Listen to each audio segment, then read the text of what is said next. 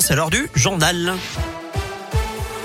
L'actu en Auvergne, c'est avec Colin Cotte. Salut Colin. Salut Eric, salut à tous. À la une aujourd'hui, le feu vert pour le pass sanitaire. Le Parlement a définitivement adopté ce matin le projet de loi de vigilance sanitaire avec plusieurs outils pour éviter tout rebond de l'épidémie jusqu'à l'été prochain, Greg Delsol. Oui, le texte autorise notamment le recours au pass sanitaire jusqu'au 31 juillet 2022. Un pass qui peut être abandonné avant cette date. Ce n'est pas d'actualité hein, pour l'instant avec une légère reprise de l'épidémie ces derniers jours en France. Il y a d'ailleurs une série de critères dans ce texte pour pour justifier le recours au pass. Taux de vaccination, de positivité des tests ou encore de saturation des lits de réanimation, mais pas de seuil chiffré. Par ailleurs, le régime de sortie de l'état d'urgence sanitaire court lui jusqu'au 31 juillet également. En cas d'aggravation de l'épidémie, c'est l'état d'urgence lui-même qui devrait être réenclenché. Enfin, autre changement, les directeurs d'école et les proviseurs de collège ou de lycée pourront jusqu'à la fin de l'année scolaire avoir accès aux informations sur le statut virologique des élèves, leur contact avec des personnes contaminées et leur statut vaccinal. L'objectif, c'est de prévenir des fermetures de classes ou organiser des campagnes de vaccination. Merci Greg. Notez aussi le renforcement de sanctions en cas de fraude, en cas de transmission d'un pass à une autre personne. L'amende sera désormais de 750 euros et le fait de fabriquer ou de se procurer un faux pass sanitaire pourra être puni de 5 ans de prison et de 75 000 euros d'amende.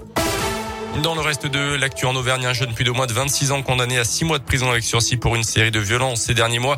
D'abord en septembre 2020 sur sa propre mère, puis quelques mois plus tard une agression sur une agent de la poste de Péchadoir.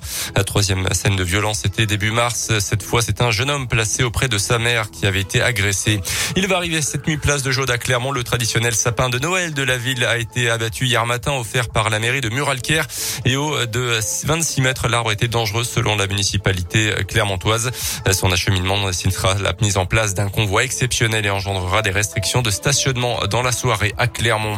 Un appel aux TPE PME françaises lancé aujourd'hui par le général Georgelin, responsable de la spectaculaire restauration de Notre-Dame de Paris dont le toit avait été incendié en avril 2019. Restauration qui va commencer dans les prochains mois et qui va nécessiter tous les savoir-faire des artisans.